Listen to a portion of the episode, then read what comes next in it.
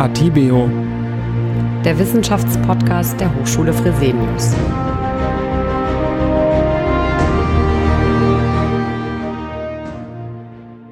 Herzlich willkommen zu Atibeo, dem Wissenschaftspodcast der Hochschule Fresenius.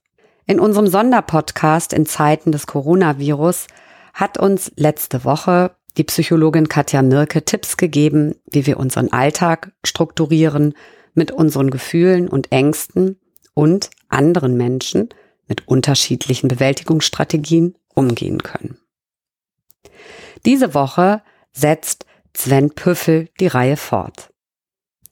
Er ist Psychologe und Hochschuldozent für klinische Psychologie an der Hochschule Fresenius in Hamburg. Die Kontaktsperre hat auch zur Folge, dass viele Menschen ihre Zeit zu Hause alleine verbringen müssen.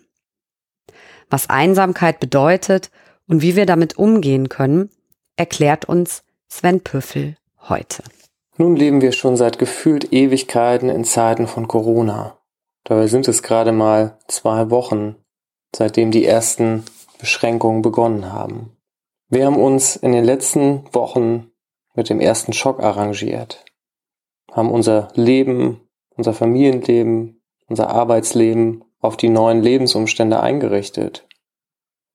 Wir mussten uns mit Ausgangsbeschränkungen, mit Kontaktverbot auseinandersetzen. Und gerade aufgrund dieser Maßnahmen sind viele Menschen mit dem Thema Einsamkeit konfrontiert, mit dem wir uns auch hier in diesem Podcast heute ausführlich beschäftigen wollen. Durch die verschiedenen Ausgangsbeschränkungen fallen viele Ablenkungen des Alltags weg.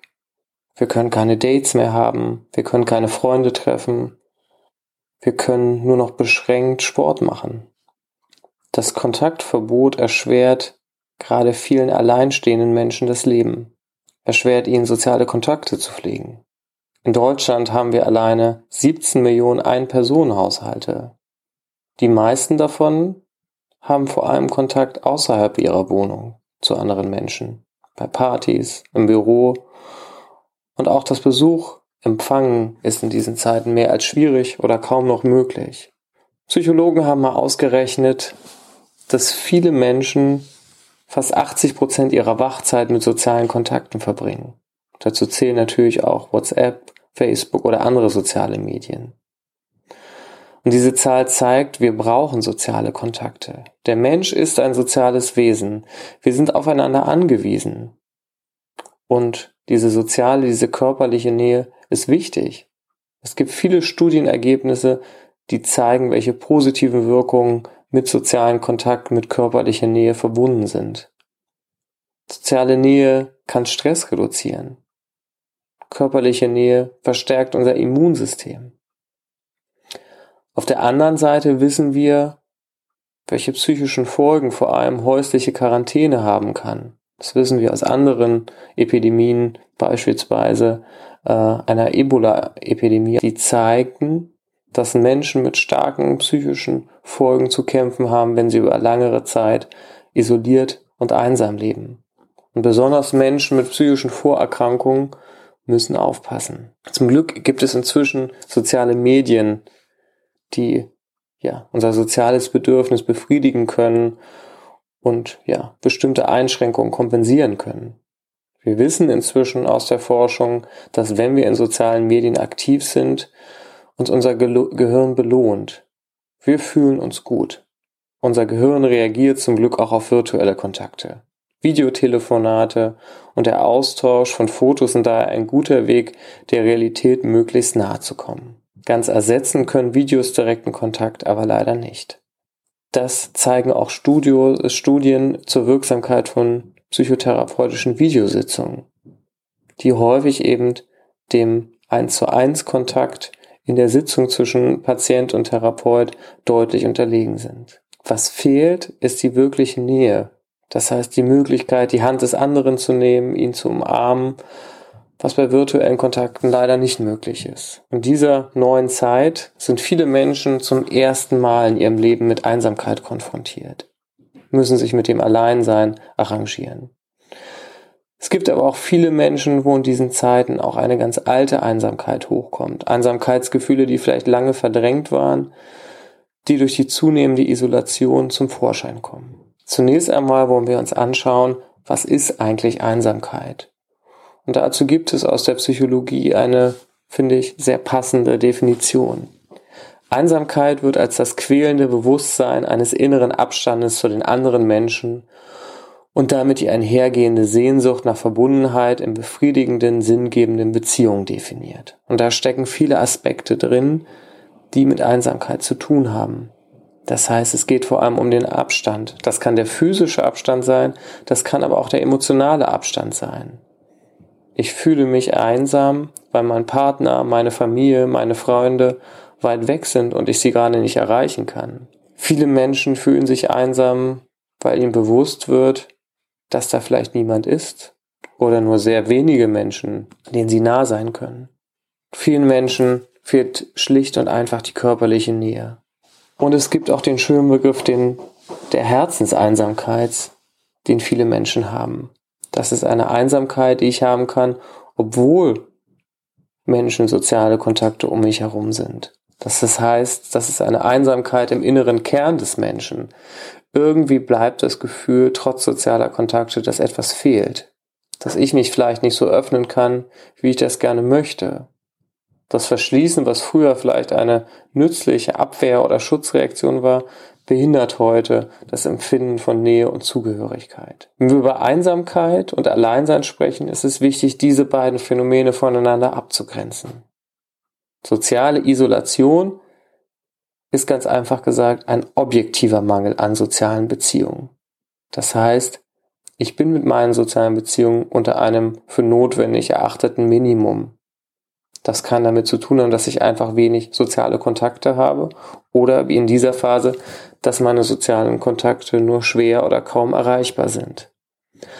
Einsamkeit ist dagegen ein negatives Gefühl, ein subjektives Phänomen und es ist ein gefühlter Mangel an sozialen Beziehungen. Das heißt im Umkehrschluss, wer isoliert ist, der muss nicht automatisch einsam sein. Und wer einsam ist, muss nicht unbedingt isoliert sein. Alleinsein ist nicht per se ein negativer Zustand, auch das ist wichtig. Es gibt viele Studienergebnisse, dass von vielen Menschen Alleinsein auch als positiver Zustand, als Ressource gesehen werden kann. Ein Zustand der Kreativität, der Freiheit. Das Kernmerkmal der Einsamkeit ist dagegen das Leiden. Es liegt ein Leidensdruck vor. Wer leidet eigentlich unter Einsamkeit? Und gerade in dieser Phase würde ich sagen, leiden, glaube ich, viele Menschen unter Einsamkeit. Aber es gibt bestimmte Gruppen, die besonders unter Einsamkeit leiden. Dazu gehören unter anderem Jugendliche, die sich in der Pubertät befinden, die sich gerade vielleicht in einer Identitätskrise befinden, die Mobbing-Erlebnisse erfahren haben und für die natürlich diese Erfahrung von Isolation und Einsamkeit noch viel schwerer wiegt. Auch Menschen, die sich gerade in Umbruchphasen befinden, die gerade in eine neue Stadt gezogen sind, die sich gerade von ihrem Partner getrennt haben. Auch für die ist Einsamkeit auch vor der Corona-Krise schon ein großes Thema gewesen und dieses Gefühl verstärkt sich natürlich jetzt umso mehr. Es gibt auch Menschen, denen es generell schwer fällt, zwischenmenschliche Beziehungen zu initiieren und aufrechtzuerhalten. Eine weitere Gruppe sind ältere Menschen. Hier gibt es auch den Begriff der Alterseinsamkeit aufgrund von Krankheit und Tod gibt es immer weniger soziale Kontakte. Das Gefühl von Einsamkeit steht an der Tagesordnung. Spannend dabei ist, dass ältere Menschen häufig das Alleinsein weniger belastend empfinden als jüngere Menschen. Ja, und in der aktuellen Situation muss man sagen, dass vor allem extrovertierte Menschen auch unter dieser Situation leiden. Menschen, die es gewohnt sind, ständig zu kommunizieren, die den direkten Kontakt, den Austausch, die Bestätigung brauchen und die jetzt plötzlich isoliert in ihrer Wohnung leben und wenig Austausch haben, wenig soziale Nähe und die daher einen großen Leidensdruck aufbauen. Was macht Einsamkeitsgefühle? Welche Auswirkungen haben Einsamkeitsgefühle oder können sie auf die betreffenden Menschen haben? Zunächst einmal ist gesagt, dass Einsamkeit zunächst einmal ein sehr bedrohliches, existenzielles Gefühl ist. Einsamkeit löst häufig Folgegefühle wie Schuld oder Scham aus. Häufig sind damit Sätze verbunden wie ich bin auch selber für mein Glück verantwortlich und wenn ich alleine bin, dann bin ich auch schuld daran. Das heißt, gerade diese Begleitgefühle von Schuld und Scham führen dazu, dass sich Menschen noch stärker zurückziehen und äh, der Leidensdruck wächst und wächst. Einsamkeit führt nicht nur zu körperlichen, sondern auch zu psychischem Stress. Einsame Menschen schlafen schlechter, leben ungesünder, ernähren sich schlechter, konsumieren mehr Alkohol und Zigaretten.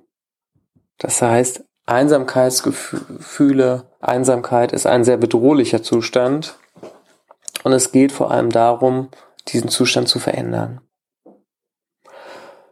Schauen wir nun noch einmal darauf, was vielleicht die Besonderheit der jetzigen Zeit ist. Die Besonderheit der Einsamkeit, der Isolation zu Zeiten von Corona. Das, was glaube ich anders ist im Moment, ist, dass viele Menschen über Schwierigkeiten mit dem Alleinsamen und der Einsamkeit berichten. Einsamkeit wird weniger stigmatisierend. Viele andere Menschen können auch Einsamkeitsgefühle nachfühlen und sprechen darüber. Dies könnten wir auch als Aufbau eines Kohärenzgefühls verstehen, welches ein sehr starker Schutzfaktor ist im Umgang mit Krisen. Dieses sogenannte kollektive Einsamkeitsgefühl ist für viele Menschen, die sich vielleicht schon lange einsam fühlen, auch ein Stück weit erleichternd. Es gibt nicht mehr die Diskrepanz, gerade jetzt im Frühling, zu der eigenen Traurigkeit und Einsamkeit im Kontrast zu den vollen Cafés, den verliebten Paaren in den Park. Gerade fühlen sich viele Menschen allein und einsam und können verstehen, wie es Menschen geht, die vielleicht schon seit langer Zeit diese Gefühle haben. Und das ist auch ein spannendes Ergebnis aus der Forschung. Sobald eine Ausnahmesituation sehr viele Menschen betrifft, wirkt sie sich weniger stark aus. Das kann uns Mut machen. Beispielsweise gab es in der chinesischen Stadt Sichuan ein schweres Erdbeben mit über 70.000 Toten. Die Ärzte richteten sofort ein Zentrum für posttraumatische Belastungsstörungen ein, um dem Ansturm gewappnet zu sein. Das Spannende ist, fast keiner kam weil eben alle dieses traumatische Ereignis geteilt haben. Und wir wissen aus der Forschung, dass das ein erheblicher Schutzfaktor ist, wenn wir sozusagen ja eine Problematik, eine Krise als gemeinschaftlich, als kollektiv erleben. Und was auch noch besonders ist in dieser Zeit, sind die beschränkten Möglichkeiten der Kontaktaufnahme, die wir haben. Das heißt, der Weg aus der Einsamkeit ist einerseits etwas schwieriger auf dem klassischen Weg, aber dafür gibt es viele virtuelle, neue, kreative Angebote, äh, soziale Kontakte aufrechtzuerhalten, neue Kontakte aufzubauen, neue Möglichkeiten des solidarischen Miteinanderseins aufzubauen. Im morgigen Podcast wollen wir uns mit der Frage beschäftigen, wie können wir konkret mit der Einsamkeit in den Zeiten von Corona umgehen. Ja, herzlichen Dank, Sven Püffel, für diese wertvollen Anregungen. Morgen hören wir mehr auch zu dem Thema Einsamkeit und wie wir damit umgehen können. Ich wünsche Ihnen, liebe Zuhörerinnen und Zuhörer, alles Gute und bleiben Sie gesund.